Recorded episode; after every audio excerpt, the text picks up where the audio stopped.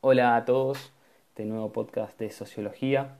Eh, primero y antes que nada, felicitarlos por los trabajos, la verdad que estuvieron muy buenos y felicitaciones en particular al grupo que se animó a hacer el podcast. Espero que me puedan responder esas preguntas que les hice por Classroom con rapidez, porque bueno, puede salir algo muy bueno de, a partir de, de lo que ustedes me respondan. Y bueno, en el día de hoy vamos a arrancar lo que es la unidad de la historia del pensamiento sociológico. ¿sí? Recuerde que nosotros habíamos hecho como una especie de jaque de. No, de jaque de. de, rotación. Em, entre, entre los algunos temas de la unidad 1 con los temas de la unidad 2 y 3. Porque, eh, bueno, para poder un poco avanzar en lo que es el tema de la, como la investigación sociológica y poder pensar en algún proyecto en relación a eso, necesitamos una, una base, un marco teórico. Entonces vamos a ver primero lo que es un poco la historia del pensamiento sociológico, que va a ver primero lo que vemos hoy, que va a ser el contexto histórico y algunos autores, y después vamos a ver temas así un poco más como sueltos, ¿no? De, de lo que es, eh, como yo lo llamo como temas de sociología, ¿no? Que puede ser desde, no sé, la familia, el feminismo, eh, no sé, la sociedad, qué es un estatus social, bueno, temas así un poco más como agarrados así un poco al azar que me parece que pueden llegar a ser interesantes. Em, y después, bueno, eso para generar este colchón de, teoría. Entonces, en el día de hoy vamos a ver lo que es, eh, vamos a arrancar esta unidad que, digamos, es la historia del pensamiento sociológico, como les decía, y eh, arrancamos de lleno con lo que es el contexto histórico, ¿no? Entonces, una pregunta que yo hago es, ¿siempre existió la sociología? ¿Y cuándo y dónde surgió? Es decir, ¿siempre hubo sociología o no? Bueno, una, respuesta, eh, digamos, en términos técnicos y específicos, no. No es que siempre hubo sociología, sino que surge más o menos eh, a mediados o, es una ciencia del siglo fines, yo diría, eh, Sí, 18 como fines, va, mediados, mediados, para no, no ser tan exactos, mediados de, del siglo XVIII eh, por Europa, ¿sí? Digamos, quizás si uno es más, más exquisito, consigue unos, unos datos y unas fechas anteriores y ve que un autor, no, este autor en realidad ya lo había arrancado a hacer sociología, pero bueno, está ahí perdido entre todos los autores, bueno, digamos, el, consenso es que más o menos en el siglo XVIII es como que arrancó, ¿sí? Propiamente la sociología. En los siglos anteriores y, en otras edades, ¿sí? De la historia, cómo reflexionaban o cómo indagaban los pueblos, las civilizaciones, ¿sí? sobre sus orígenes, sobre su, presente, sobre, sobre, las perspectivas hacia adelante, ¿sí? ¿Cómo es que lo, lo hacían? Bueno, por ejemplo, en la Edad Antigua, sí, eh, hablamos de, la, civilización griega, bueno, los filósofos y, los, los, que participan de la política, por así decirlo, en términos griegos, ¿sí? Bueno, reflexionaban sobre, sobre la polis, sobre la sociedad, se juntaban y, y se hacían preguntas y reflexionaban sobre lo que estaba ocurriendo en el pueblo, en la ciudad, en las leyes, en, cómo tratar tal o cual situación. Y también se, usaba mucho lo que eran los mitos. Los mitos, esto es una precisión para tener en cuenta, es muy importante que tengan bien esto en claro, que los mitos en la antigua Grecia no eran fábulas o, o relatos mentirosos, como se puso la palabra mito hoy día sino que tenían una connotación sagrada, ¿sí? Era un relato, ¿sí? Del origen de, o de la humanidad o de algún aspecto de ella, ¿sí? Donde había una participación divina, etc. Entonces, antes de la modernidad o, antes del siglo XVIII no, eh, no había sociología, específicamente o, técnicamente hablando, ¿sí? propiamente hablando, sino que había una reflexión un poco perdida o una reflexión un poco más armada como este ejemplo que yo les doy de, los griegos. Pero no estaba plasmada realmente la sociología. Entonces, la sociología, como, como estoy diciendo, ¿sí? surge en la modernidad, ¿sí? surge en la edad moderna. Y surge en un periodo de transición entre lo que es el medioevo y la modernidad, ¿no? Es decir, las sociedades de esa época están mutando en muchos de los que son sus aspectos centrales. Entonces, desde la Edad Media, ¿sí? pasando por el Renacimiento y llegando a la, a la modernidad, van apareciendo grandes cambios en lo que es la sociedad. Obviamente estos cambios no ocurren de un día para otro. ¿Sí? Y tampoco en la misma época es, tajante esa ruptura. O sea, que la gente que vi ahí no es que de repente de un día para otro, ay, me levanté en la modernidad y no sé, ayer fue el medioevo. No, son cosas que han pasado muchos años, muchos años, muchos años y van habiendo cambios, quizás profundos o no tanto, pero poco a poco se van como sucediendo eh, las costumbres y esas cosas. Pero bueno, hay que ser honestos y hay muchas cosas que se van manteniendo ¿no? en, la, en, la, en, lo que es eh, el traspaso de las, de las épocas. ¿sí? Por ejemplo, no sé, en la Edad Media es, es esa época de la donde se empiezan a formar las universidades. ¿no? Los centros de estudios arrancan con, eh, con muchos monasterios, ¿sí? en muchos monasterios hay una gran participación de la Iglesia Católica en la formación y en la creación de, centros universitarios. Es decir, no son los centros universitarios o las universidades como las conocemos hoy día, pero nacieron estos, estos edificios donde se empezaban a estudiar, nacieron en la Edad Media con, em, con em, una fuerte participación de la Iglesia. ¿no? Y después, en el Renacimiento y la modernidad, bueno, y hasta hoy día, seguimos, ¿sí?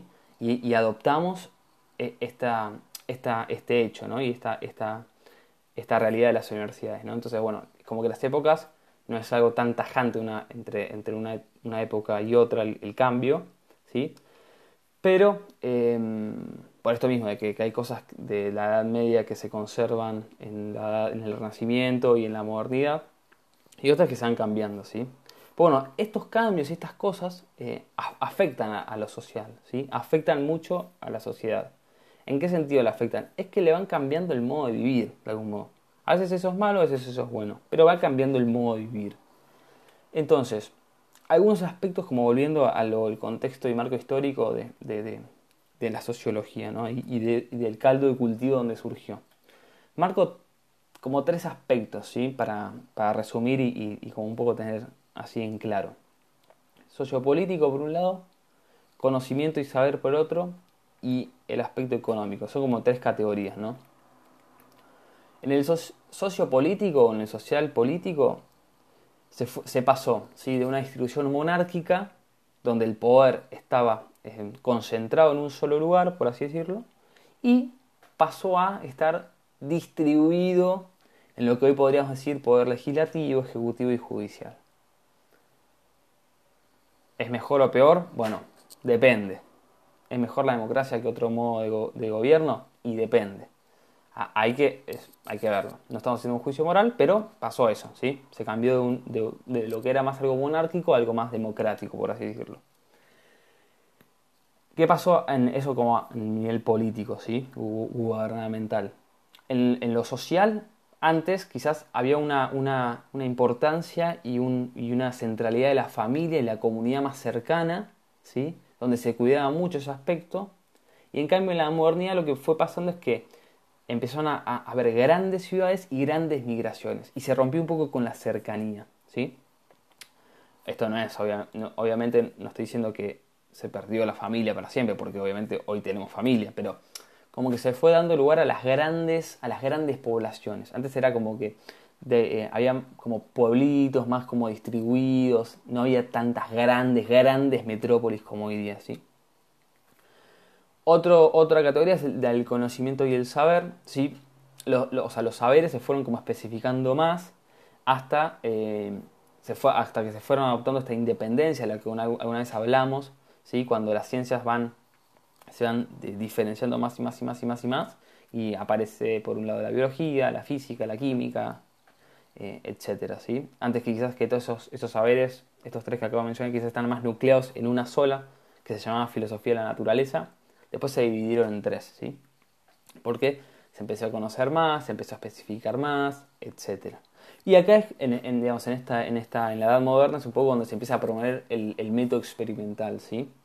Em, empieza a, plasmarse y empieza a utilizarse mucho lo que es el método experimental.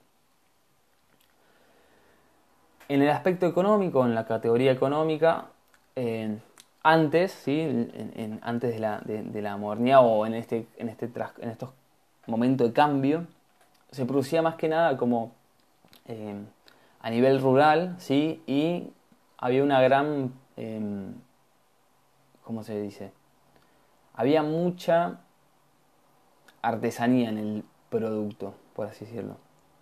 ¿Por qué? Porque no había tantas eh, cantidades, sino simplemente la idea era como el autoabastecimiento de las pequeñas comunidades. Entonces, esto hacía que el producto no se hacía en, cantidades enormes y eh, había como una, mano de obra un poco más, entre comillas, cálida, ¿sí? porque la hacía la misma persona. Entonces era como más único cada, cada, producto.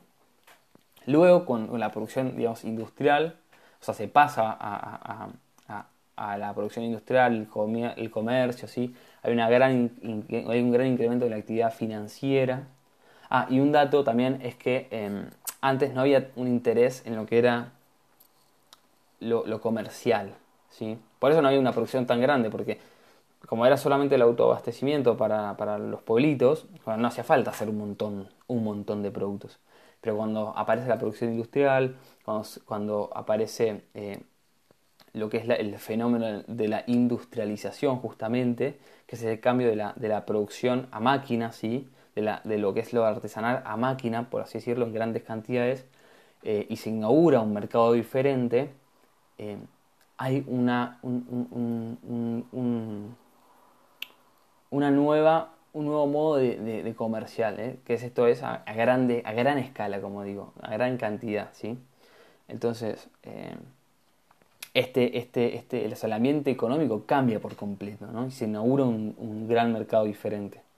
Y este, este, digamos, este modo ¿no? de generar nuevos productos se va a consolidar con la revolución industrial propiamente hablando en Inglaterra, ¿sí? Ustedes ya lo deben conocer.